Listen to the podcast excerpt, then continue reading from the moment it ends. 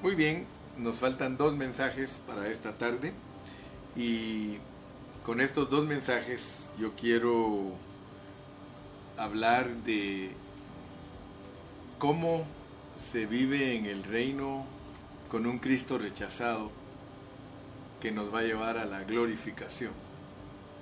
Por eso le pido a Dios que me ayude, que me dé entendimiento para poder eh, ver las aplicaciones que Dios nos da en su palabra. Para poder entender lo que voy a predicar ahorita, yo quiero que leamos unos versículos.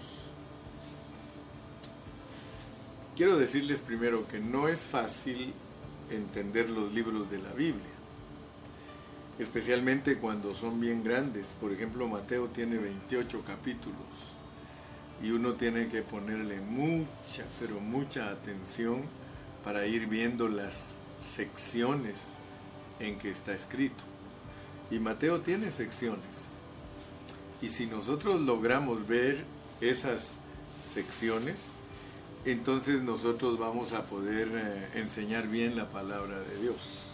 Nunca se les olvide que casi todos los capítulos de Mateo, su enfoque es el reino, el reino, gloria a Dios.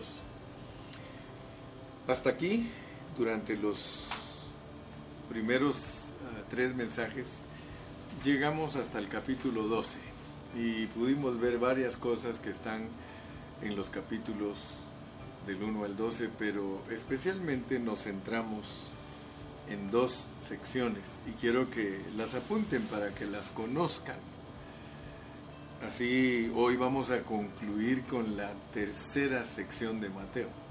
La primera sección de Mateo es capítulo 1 al 7. La segunda sección de Mateo es del capítulo 8 al 12. Y la tercera sección de Mateo es del capítulo 13 a la primera parte del capítulo 17. Entonces quiero irles dando claves para que cuando nosotros prediquemos la palabra, la prediquemos en una manera sobria y bien ubicaditos, porque ustedes saben que la carga del hermano Carrillo es que todos nosotros como predicadores de la palabra de Dios la prediquemos centraditos, bien, bien centrados, bien ubicados. Así cuando alguien demanda de nosotros alguna explicación, nosotros se la podamos dar sensatamente. Amén. Bajo contexto. Entonces eh, vuelvo a repetir, la primera sección es capítulo 1 al 7, la segunda sección es capítulo 8 al 12 y la tercera sección es del capítulo 13 al capítulo 17, pero la primera parte. Por lo tanto, en el próximo seminario vamos a entrar a considerar eh, posiblemente las otras secciones que faltan o Dios nos va a dirigir, porque vamos a ir eh, eh, bendiciendo al pueblo. Entonces yo quiero que antes de entrar al capítulo 13, solo leamos en el 12 el versículo em, del 46 al 50, que es donde termina el capítulo 12, para que unamos, unamos la tercera sección con la segunda y que no perdamos de vista esa secuencia preciosa que tenemos aquí. Miren, miren cómo dice. Mientras él aún hablaba a la gente, he aquí su madre y sus hermanos estaban afuera y le querían hablar. O sea que estaba María y sus otros hijos y le querían hablar y le dijo uno, he aquí tu madre y tus hermanos están afuera y te quieren hablar. Respondiendo él al que le decía esto, dijo, ¿quién es mi madre y quiénes son mis hermanos? y extendiendo su mano hacia sus discípulos, dijo, He aquí mi madre y mis hermanos, porque todo aquel que hace la voluntad de mi Padre, que está en los cielos, ese es mi hermano y hermana y madre. Ok. Noten ustedes que cuando el Señor termina esta segunda sección, que gracias a Dios que la entendimos, porque hablamos de lo que es realmente eh, descansar, ¿verdad? Hablamos de cómo el Señor le demostró a los fariseos lo que es el verdadero descanso. Entonces ahora tenemos un incidente que debemos pedirle a Dios que nos muestre por qué al finalizar el capítulo 12 el Señor renuncia, renuncia al parentesco natural. Y eso nos debe de ayudar a nosotros porque ahora que hemos estudiado Efesios, nos hemos dado cuenta que el Señor Jesucristo es tan especial, tan definitivo, tan crucial para entender el propósito de Dios. No vayamos a creer que Él está rechazando a su mamá y a sus hermanos, sino que Él está usando el incidente para dejar eh, revelar o, sí, o revelar algo, dejar claro algo. Y Él quiere que nosotros entendamos que el asunto del reino es bien crucial porque cuando el Señor Jesús murió en la cruz, Él derribó la pared intermedia que desunía a los judíos de los gentiles, pero Pablo nos enseña que Él murió en la cruz para producir el nuevo hombre. Y cuando yo estaba leyendo estos pasajes para poderlos disertar, para poderlos explicar, yo me puse a pensar que aquí hay un asunto que se puede agregar. Digamos, Pablo escribió y, si a nosotros nos tocara escribir una epístola, tal vez la epístola de Gilberto, eh, yo tendría que explicar que la cruz también eh, derriba el parentesco familiar.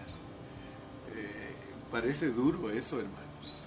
Parece duro porque aquí mismo leímos cuando el Señor Jesucristo habló de que estaría el padre contra el hijo, el hijo contra el padre, la, nuera contra la suegra. Pero no es que el Evangelio sirva para enemistar gente, sino que el Evangelio debemos entender que en lo que se, refiere a nuestro parentesco natural, mm, debemos ser muy cuidadosos porque no debemos complacer en la carne a nuestra familia.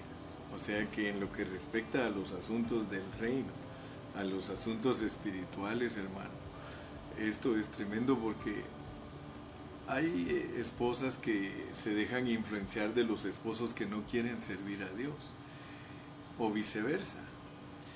Y el asunto es que nosotros tenemos que tener decisión para servir a Dios.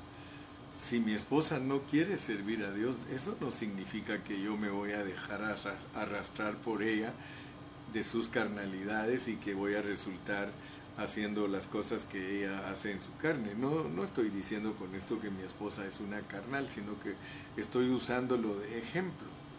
Si una esposa tiene un esposo que es carnal y no quiere nada con Dios, no te vas a dejar arrastrar por él y volverte tú también una mujer carnal y que lo sigue. Ahí sigue como dijo un día Ramón, dijo yo eh, apoyo a mi pastor, pero si un día mi pastor me dice que me tire del puente, yo no me voy a tirar. O sea que eso también ilustra pues que uno no, no va a hacer cosas que no debe de hacer, es todo lo que queremos dar a entender.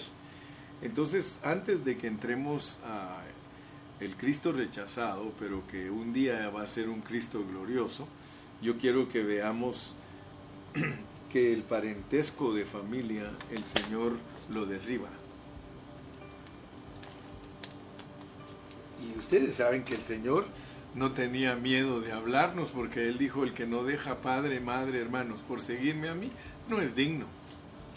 Porque hay familias donde como el esposo no quiere servir a Dios, aunque conocen a Dios todos, ellos se refugian en el papá y ya ninguno sirve a Dios y todo el hogar está patas arriba.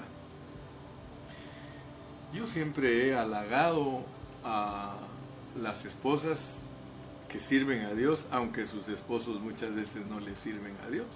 Y siempre he halagado a los esposos que sirven a Dios, aunque sus esposas no sirven a Dios. Entonces notemos que el asunto del reino es hacer la voluntad de Dios. Si se trata de la familia, el Señor derriba el parentesco familiar con tal que se haga la voluntad del, del reino. Si se trata de cosas religiosas, miremos en el capítulo 7 y versículo 21. No todo el que me dice Señor, Señor entrará en el reino de los cielos, sino el que hace la voluntad de mi Padre que está en el cielo. Y aquí no es con el parentesco de familia, sino miren qué es. Muchos me dirán en aquel día, Señor, Señor, ¿no profetizamos en tu nombre y en tu nombre echamos fuera demonios y en tu nombre hicimos muchos milagros? Y yo les declararé, nunca os conocí, apartados de mí, hacedores de maldad. Y está hablando con los que le dicen que, que hicieron milagros, o sea que yo miro pastores aquí, yo miro siervos de Dios que se dedicaron a profetizar en el nombre del Señor, que se dedicaron a echar fuera demonios y que se dedicaron a sanar enfermos. Y que el Señor dice, les dice yo, yo no los conozco a ustedes, gente que vive sin ley, le dice, porque esa es la idea en griego, gente malvada, sino los que hicimos la voluntad de Dios. Entonces, notemos que el hacer milagros y profetizar y echar fuera demonios está en contraste con hacer la voluntad de Dios. Yo quiero ser honesto con ustedes, mis hermanos. Yo tengo miedo de solo dedicarme a orar por enfermos y a echar fuera demonios y dedicarme solo a eso y creer que eso es el Evangelio. La razón por la cual tengo miedo es porque está en contraste con hacer la voluntad de Dios, lo cual dice Dios, eso no es mi voluntad. Entonces, sabiendo yo que no es la voluntad de Dios el que yo busque sanar enfermos y echar demonios y profetizar eh, en muchas cosas, hermano, eso me da miedo porque yo no quiero ser rechazado por Dios, yo quiero hacer la voluntad de Dios. El Señor Jesucristo dijo, el hacer tu voluntad me ha agradado y yo quiero unirme a mi Señor Jesucristo haciendo la voluntad de Dios. ¿Cuál es la voluntad de Dios en Mateo, hermano? Porque ya dijimos lo, lo, que es el enfoque de Mateo, es el reino. Entonces en Mateo la voluntad de Dios es el reino de Dios que se establezca en nosotros. Por eso dice Mateo 6:33, más buscad primeramente el reino de Dios y su justicia y todas estas cosas os serán añadidas. Entonces estoy hablando de esto antes de entrar al capítulo 13, porque en el 13 vamos a notar algo, vamos a, darnos cuenta que después de haber rechazado el parentesco familiar, inmediatamente en el capítulo 13 nos, nos revela siete parábolas, siete. Nosotros tenemos que saber que el siete es plenitud. Debemos de ser impresionados que el Señor nos ponga siete parábolas. Ahora, ¿para qué sirven las parábolas? ¿Para qué sirven las parábolas? O sea que ellos mismos le, preguntaron al Señor, eh, mira Señor, ¿y, por, qué, por, qué les, por qué les enseñas con parábolas? Y el Señor mismo le dice aquí, eh, es para que ellos, para que no entiendan, para que no entiendan, les hablo en parábolas.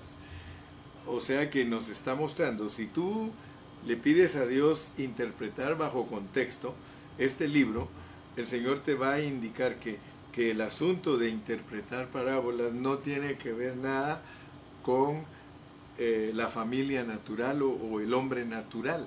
Por eso está diciendo, mi padre, mi madre y mis hermanos son los que hacen la voluntad de mi Padre que está en el cielo. Y entonces, inmediatamente después de eso, miren cómo les ellos le preguntaron en el capítulo 13 y versículo 10, entonces acercándose los discípulos le dijeron, ¿por qué les hablas por parábolas? Y él les dijo, porque a vosotros os es dado saber los misterios del reino de los cielos, más a ellos no les es dado. Entonces entendamos pues que el Espíritu Santo nos está diciendo que para entender lo que sigue, no se entiende si nosotros permanecemos en un parentesco familiar o en una vida natural. Las parábolas eliminan la vida natural porque es para que no entiendan, sino que los que hacen la voluntad del Padre, los verdaderos hermanos, Padre y Madre del Señor Jesús, son los que van a entender las parábolas. Entonces, Dios quiere que claramente entendamos que el asunto del reino eh, no es un asunto de nacimiento natural, sino de hacer la voluntad de nuestro Padre. Que se nos grave eso.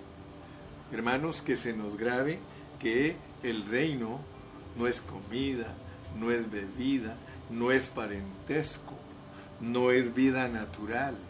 El reino es algo que solo lo pueden entender los que hacemos la voluntad de nuestro Padre que está en el cielo. Y eso nos debe de desafiar, porque entonces quiere decir que si no oramos a Dios de que nos permita ejercitar nuestro espíritu para que en nosotros se manifieste la sabiduría y la revelación de Él, y si no oramos para que nuestros ojos sean abiertos, por más que leamos Mateo 13, 14, 15, 16 y 17, no vamos a entender lo que el 17 nos declara. Ustedes se han dado cuenta que siempre los llevo al final de la sección de la cual estoy hablando, porque al llegar al final de esa sección vamos a entender todo lo que se empezó hablando desde el principio. Ahora que estudiamos Efesios, ustedes se dieron cuenta que al, al, entender el capítulo 1, el final del capítulo 1 es que Cristo es la cabeza de la iglesia, o sea que todas las bendiciones espirituales produjeron la iglesia. Y luego en el capítulo 2 tenemos el material para edificar la iglesia. Por eso en el 2 empieza diciendo que estábamos muertos en nuestros delitos y pecados. Y en los últimos dos versículos, en el 21 y 22, dice que es para edificar la iglesia. Gloria a Dios, la iglesia se edifica sobre la roca. Pero de esa manera podemos nosotros entender lo que Dios nos revela. Yo le doy gloria a Dios porque ya llegamos al capítulo 2 de Efesios y entendimos ya el 1 y el 2. Pues aquí estamos ahora con otro, otra porción que debemos de saberla enseñar. Es correcto, mi hermano, no tengas miedo. El capítulo 13 es un capítulo que nos muestra que el Señor, después de renunciar a su parentesco natural, que es el que no hace la voluntad de Dios, porque si nos manejamos en el parentesco natural, no vamos a hacer la voluntad de Dios, entonces Él nos muestra que solamente cuando son derribadas esas paredes, nosotros estamos listos para entender lo que Él nos va a revelar. Entonces Él nos va a revelar que el Cristo que está dentro de nosotros, si queremos vivir la vida del reino es un Cristo que no depende de su parentesco natural, sino que es un Cristo que eh, se dirige por la revelación divina que está escondida.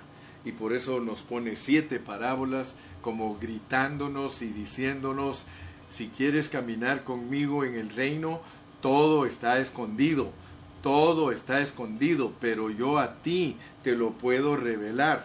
La razón por la cual todo lo tengo escondido es porque yo no quiero que el hombre natural lo entienda. Entonces solo imagínate qué revelación divina para nosotros y si entendemos que Él nos está diciendo que no es para la mente natural lo que se está estudiando, entonces nosotros vamos a captar y vamos a decir, Señor, entonces, si esto es así, yo quiero hacer tu voluntad porque yo ya me di cuenta que a los únicos que les abres los ojos para que entiendan la revelación de tu reino es a los que hacen tu voluntad. Yo quiero hacer tu voluntad. Me explico, ¿verdad, hermano? Y espero que me estés entendiendo.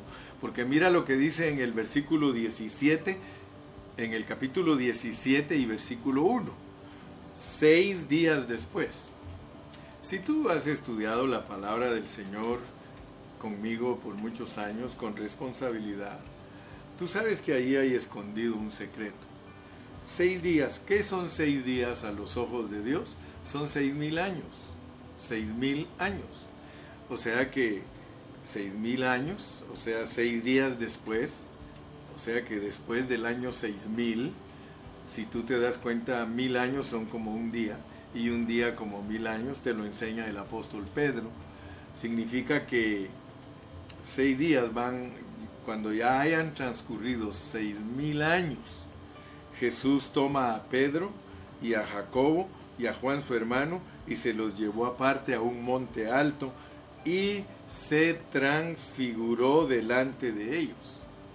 Entonces aquí el Señor no solamente te está revelando que el Cristo que es rechazado en los capítulos 14, 15, 16, es un Cristo que, está glorificado.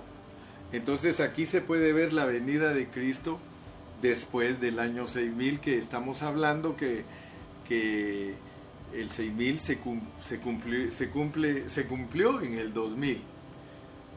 Los 6000 años desde que Dios crió a Adán hasta que el, el Señor regrese, los 6000 años se cumplen en el año 2000. O sea que después Seis días después, Jesús tomó a Pedro, a Jacobo y a Juan su hermano. Allí Dios hasta te está dando claves para que conozcas los tiempos de su regreso. A veces a mí me preguntan, hermano Carrillo, eh, ¿por qué usted dice eh, que los años estos y estos va a suceder tal cosa?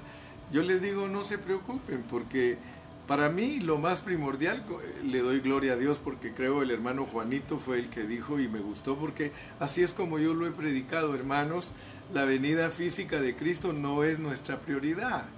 O sea que ustedes me oyen a mí predicar acerca de los tiempos, pero a todos los hermanos les he dicho, hermano, mira, la razón por la cual yo he hablado de los tiempos de las 70 semanas de Daniel es para que nos demos cuenta que el tiempo se cumple y el tiempo se acaba. Pero no estoy diciendo eso para asustar a la gente ni para decirle a los hermanos, porque yo mismo les predico.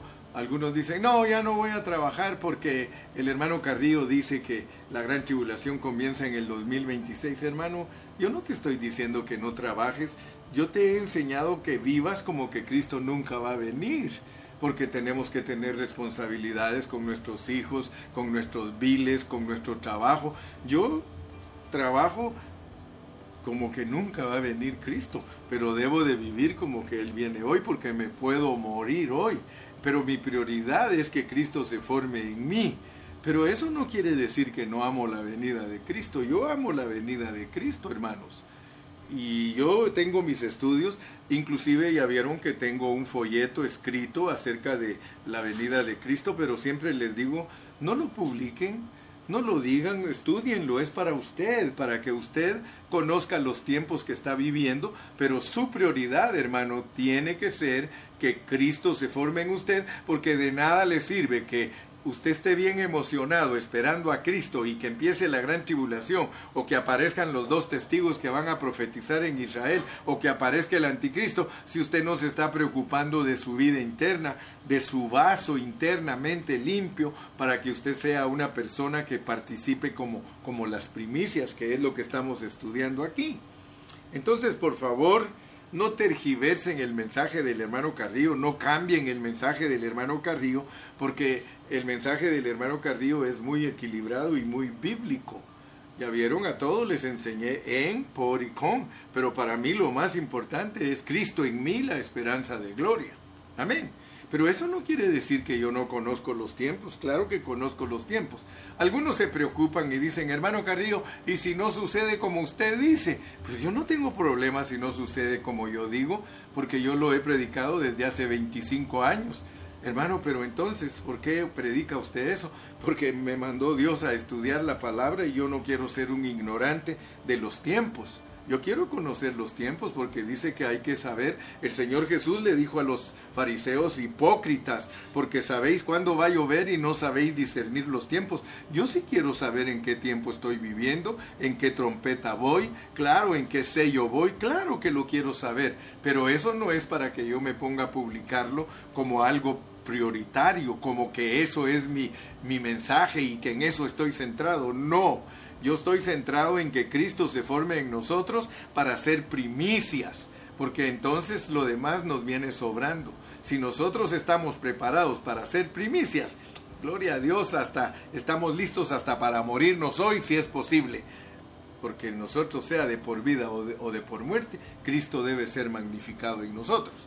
Ok, mis amados, entonces me gustan las cosas claras, me gusta hablar claro. Ahorita estoy ocupado en la tercera sección de Mateo, pero quiero que ustedes alcancen a ver y les estoy explicando un poquito de la venida de Cristo porque dice seis días después Jesús tomó a Pedro y se transfiguró delante de ellos.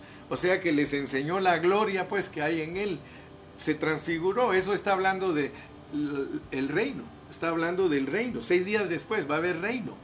Eh, y una cosa sí le digo a los hermanos, que los tiempos son finales y los tiempos ya espérense un poquito más y la situación se va a poner tan dura que los que no creen en que, que hay que saber los tiempos van a tener que afligirse porque los va a agarrar en curva los tiempos que vienen. Los tiempos que vienen no son fáciles, los tiempos que vienen son difíciles. Aquí dice seis días después, hermano. Seis días después se manifiesta Cristo con toda su gloria para establecer su reino. Seis días. Entonces significa que pasado del año 2000 eh, muchas cosas van a suceder. Vamos por el 2020, algunos estaban bien confiados y de repente nos cayó la pandemia y todos confusos y todos que no hayan ni qué hacer. Mire, yo eh, le puedo decir, y usted sabe que no lo estoy engañando, dígame si la gente no se aburre de estar solo en su casa. Mire, hay muchos que están desesperadísimos en la casa. Es más, hermanos que se, se suicidaron en estos últimos seis meses, se han suicidado cristianos. ¿Por qué? Porque no aguantan, no aguantan. Mire, muchos no aguantan estar en su casa. Muchos quieren salir, quieren pasear, quieren hacer lo que hacían antes de que, de que viniera la pandemia. Pero yo quiero que tú te des cuenta cómo debemos caminar con este Cristo escondido. Ya te puse cómo vamos a llegar al capítulo 17. O sea que el capítulo 17 nos muestra a un Cristo glorioso. Y ese Cristo glorioso es para el milenio y no es casualidad que el Espíritu Santo nos lo ponga doctrinalmente seis días después. Seis días después esto va a suceder. Seis días después vamos a ver, o sea, pasaditos seis días. Seis días después, pasaditos, pasaditos seis días, eh, podemos decir que la venida del Señor está cerca y que el Señor se va a mostrar en gloria y que va a establecer su reino. Eso quiso enseñarles a sus discípulos cuando dijo seis días después seis días después. Entonces, volvamos al capítulo 12 y parte final. Allí encontramos que él derribó el parentesco familiar y le preguntaron que por qué y por qué estaba hablando en parábolas. Le dijeron, ¿por qué Señor estás hablando en parábolas? Y él le dijo, porque no quiero que entiendan. Entonces, seguido a Mateo 13, que son las parábolas del reino. Veamos qué dice el 13, 55, 56. 13, 55, 56. Otra vez, miren pues. ¿No es este el hijo del carpintero? ¿No se llama su madre María y sus hermanos Jacobo, José, Simón y Judas? ¿No están todas sus hermanas con nosotros? ¿De dónde pues dice, o de dónde pues tiene este, todas estas cosas? Y se escandalizaban de él, pero Jesús les dijo, no hay profeta sin honra, sino en su propia tierra y en su casa, y no hizo allí muchos milagros a causa de la incredulidad de ellos. Muy bien. Entonces, yo quiero que te des cuenta que nosotros tenemos a este Cristo adentro de nosotros. Y Él quiere mostrarnos, porque en su corazón lo que Él tiene es gobernarnos desde adentro. O sea que Cristo es el Espíritu Santo dentro de nosotros. Y Él quiere gobernarnos, pero quiere que lo entendamos. Porque esto que está escrito aquí, hermano, los, los, discípulos lo vivieron y anduvieron con Él, pero nosotros no andamos con Él, sino que lo llevamos con nosotros. Entonces, si esta palabra está escrita aquí, es para que nosotros entendamos cómo se camina con Él dentro de nosotros, para que en el 17 se pueda ver en nosotros. Me explico, ¿verdad? Porque ese es el mensaje del panorama bíblico, que Cristo se forme en nosotros para que lleguemos a la glorificación. Gracias a Dios, hermano, que hemos estudiado Colosenses, Filipenses y Efesios, porque ahora nos es fácil entender los evangelios. El Cristo que se glorifica en el capítulo 17 es el Cristo que nos enseña que está escondido, escondido para la mente natural. Y por eso otra vez en el 13 al final, como en el 12, otra vez pone que este asunto no es de entenderlo a Él en su vida natural, sino que es de entenderlo a Él caminando dentro de nosotros, porque Cristo es el reino y el reino es Cristo gobernando dentro de nosotros y vamos camino a la glorificación, pero Él quiere que nosotros nos demos cuenta que ese camino está fuera de toda religiosidad, está fuera de todo parentesco humano. Entendamos pues, porque Él quiere que veamos y que nuestros ojos sean abiertos. Vamos a ver en el capítulo 14. Yo sé que ya me entendiste cómo me introduje para llegar al 17, porque solo hasta ahí voy a llegar hoy. Pero en el 14 dice, en aquel tiempo Herodes el tetrarca oyó la fama de Jesús. El Jesús que tú tienes adentro de tu corazón. Herodes, los políticos, han oído del Cristo que nosotros tenemos adentro de nosotros. Y dijo a sus criados, este es Juan el Bautista, ha resucitado de los muertos y por eso actúan en él estos poderes, porque Herodes había prendido a Juan y le había encadenado y metido en la causa en la, en la cárcel por causa de Herodías, mujer de Felipe su hermano, porque Juan le decía, no te es lícito tenerla. Y Herodes quería matarle, pero temía al pueblo porque tenían a Juan por profeta. Entonces, una de las características del Cristo está escondido dentro de nosotros es que es aborrecible de los políticos. Yo no sé por qué los hermanos se dejan manipular. Mire, yo no estoy contra el presidente Trump. Es más, yo reconozco a Trump, y lo he dicho muchas veces, lo reconozco como un Ciro, que es un siervo de Dios, porque así dijo Dios de Ciro, que era, o era un siervo de él que lo llevaba de la mano, aunque ese siervo nunca lo conoció. Yo no sé si realmente Trump es cristiano, yo, a mí no me consta. O sea que yo no estoy diciendo que, que debo de depender de un político para la estabilidad de este país. Nosotros, hermano, comemos si Dios quiere que comamos y ganamos dinero si Dios quiere que ganemos dinero, porque Él es el que enriquece y Él es el que empobrece y Él es el dueño de todo. Ahora bien, eh, tenemos eh, que vienen las, las elecciones para que Él sea perpetuado en el poder otros cuatro años.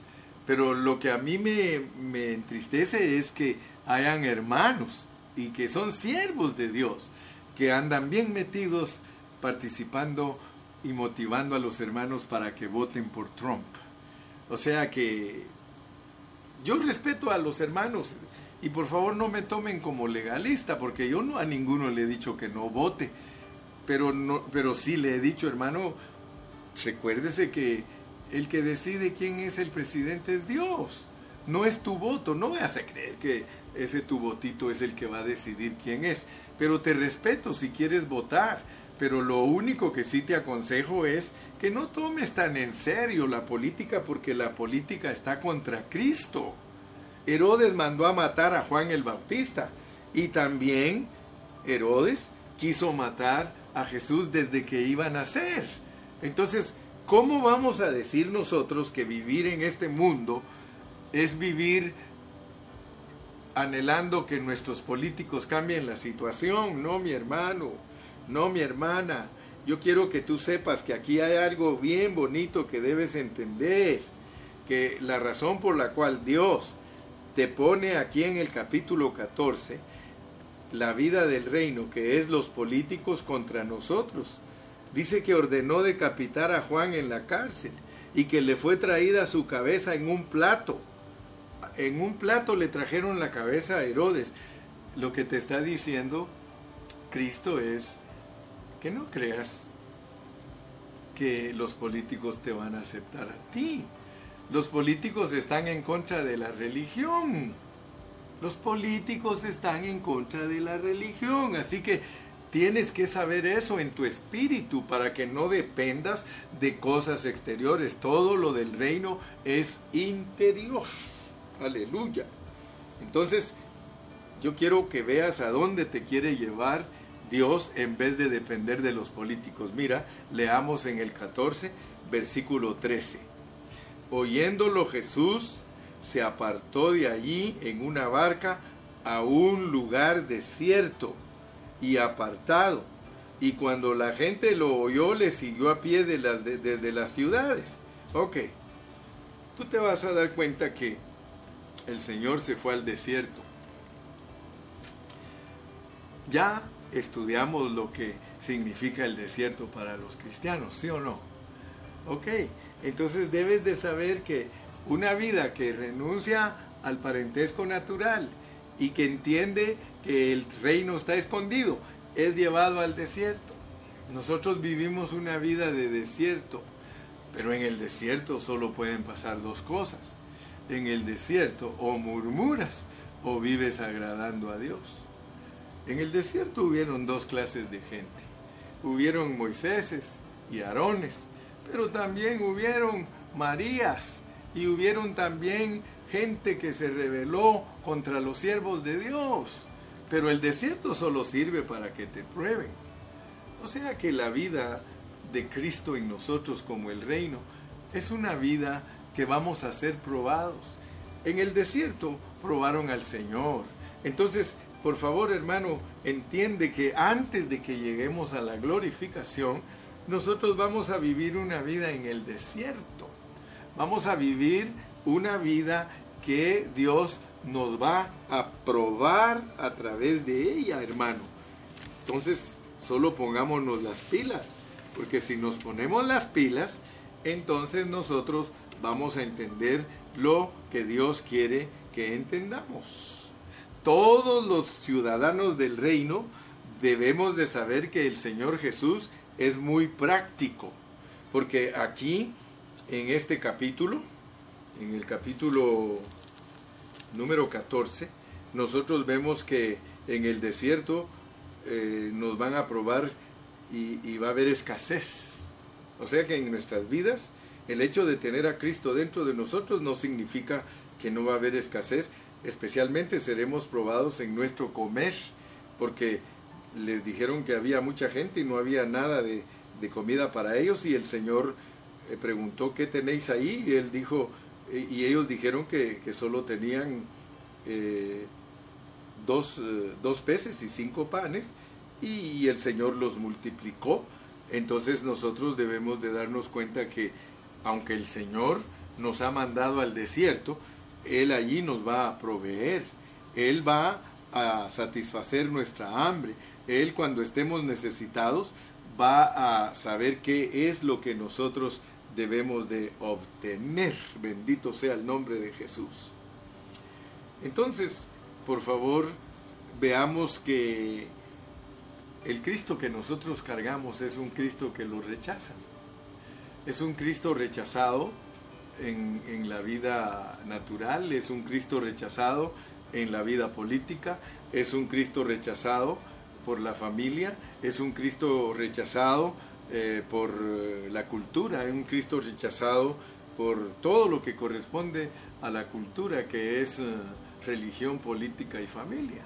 Entonces, que no nos vayamos a perder en conceptos. Antes de que seamos glorificados, caminamos con un Cristo que es rechazado. Amén. Entonces, vamos a finalizar este mensaje para después ya solo participar en el otro, leyendo el capítulo 15 los versículos 18 y 19. Dice, pero lo que sale de la boca del pero lo que sale de la boca del corazón sale y esto contamina al hombre, porque del corazón salen los malos pensamientos, los homicidios, los adulterios, las fornicaciones, los hurtos, los falsos testimonios y las blasfemias.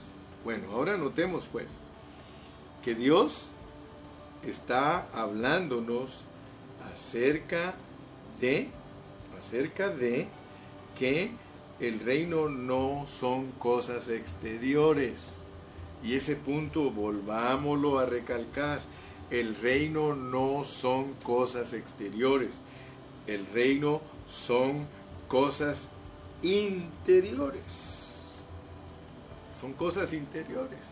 Notemos que el Señor nos pone todas estas escrituras para que en nuestro caminar, porque es bien correcto enseñar que del capítulo 13 al 17 es nuestro caminar con un Cristo internamente en nosotros que es rechazado por la familia, por la religión, por los políticos, por, por especialmente resalta la religión, porque la religión se, se, se centra en cosas exteriores, entonces una y otra vez míralo, rechazado por la religión, rechazado por los políticos, y, y, no nos confundamos.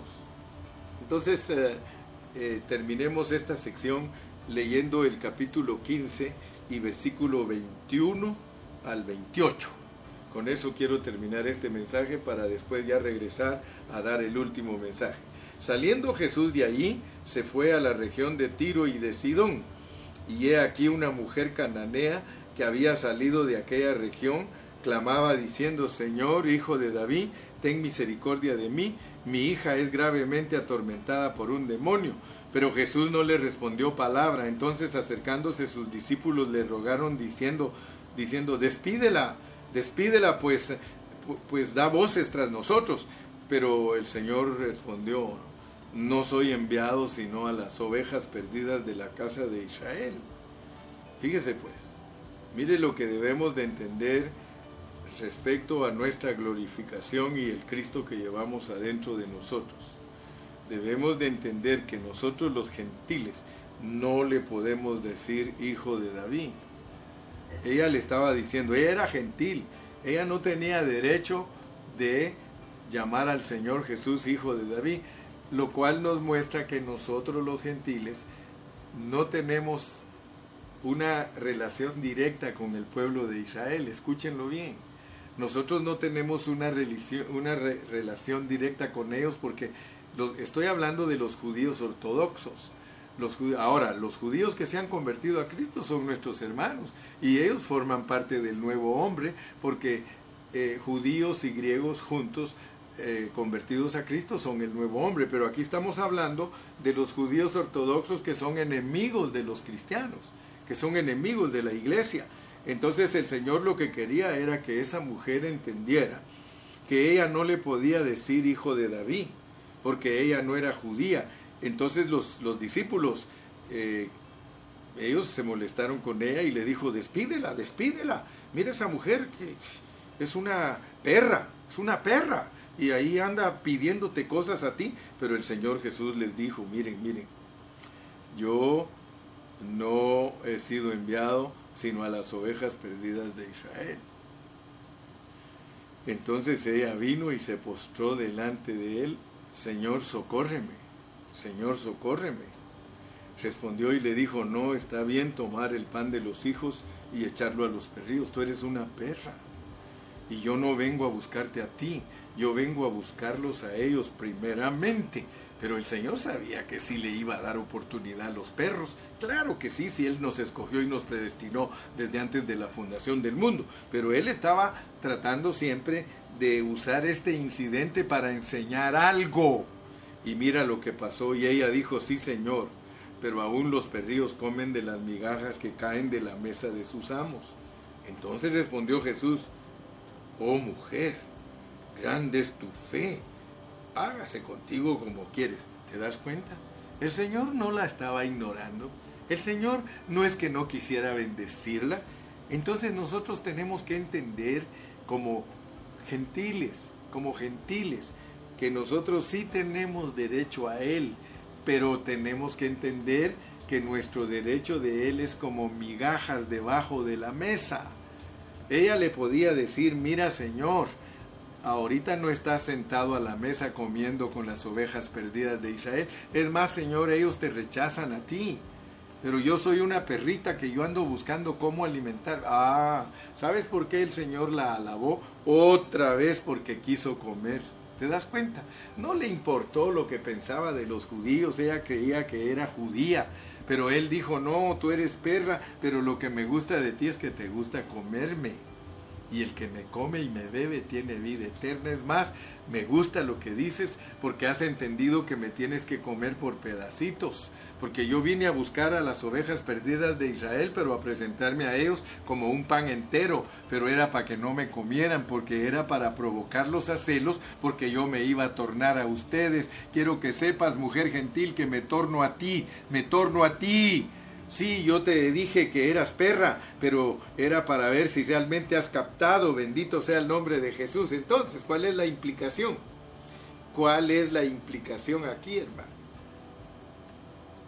Es un contraste entre religión y realidad, comer a Cristo. ¿Te das cuenta que otra vez el Señor quiere abrirnos nuestros ojos para que veamos que especialmente el tener a Cristo dentro de nosotros como el reino es para que se abran nuestros ojos y que no le demos ninguna atención a lo religioso, que no le demos atención a lo exterior, que no le demos atención a lo que no tenemos que darle atención. Por eso Pablo es el perito arquitecto. Y es Pablo el que nos enseña que no hay judío ni griego, esclavo ni libre, bárbaro ni ascita. Es más, dice que ni hombre ni mujer. El hombre nuevo no tiene que ver con nada terrenal ni exterior. El hombre nuevo tiene que ver solo con cosas interiores del espíritu, porque todo lo de, todo lo de nosotros es espiritual. Aleluya, gloria a Dios. Con eso terminé el mensaje número 24. Que Dios me los bendiga y dentro de unos minutos regreso para darles el número 25. Hasta dentro de un rato. Dios me los guarde.